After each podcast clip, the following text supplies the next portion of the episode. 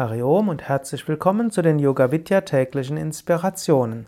Ich spreche über die Verse 7 bis 11 des 13. Kapitels der Bhagavad Gita. Dort beschreibt Krishna, der Lehrer, dem Arjuna, verschiedene Eigenschaften, die es zu entwickeln gilt.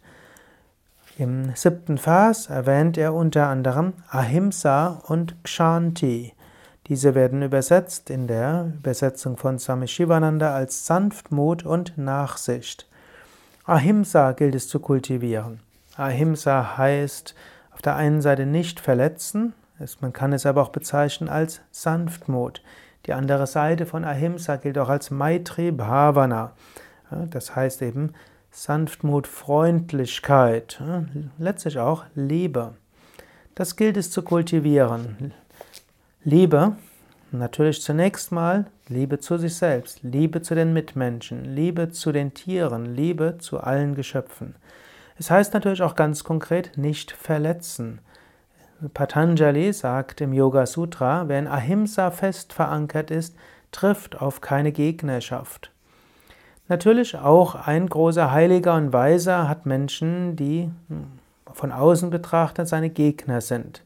Ein Jesus wurde ans Kreuz geschlagen, gegen Buddha gab es Mordanschläge, auch gegen Swami Shivananda gab es ein Attentat. Also, und Mahatma Gandhi wurde erschossen. Trotz all seiner Sanftmut und all seiner Nächstenliebe.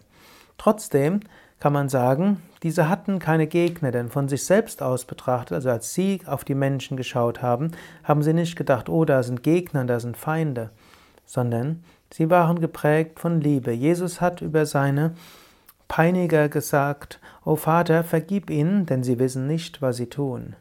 Swami Shivananda hat dafür gesorgt, dass der Attentäter, der ihn beinahe umgebracht hätte, auf freien Fuß gekommen ist.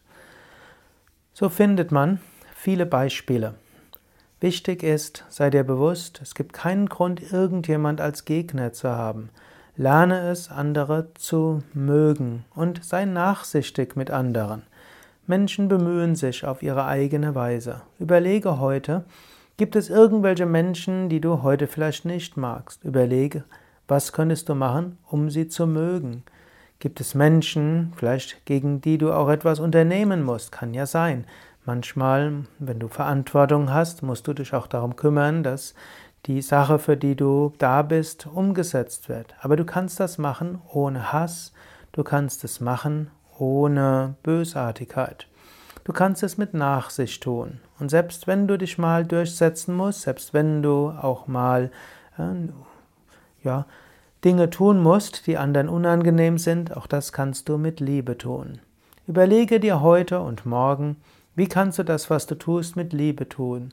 Wie kannst du es vermeiden, andere als Gegner zu haben? Wie kannst du die Menschen, mit denen du zu tun hast, von innen heraus lieben?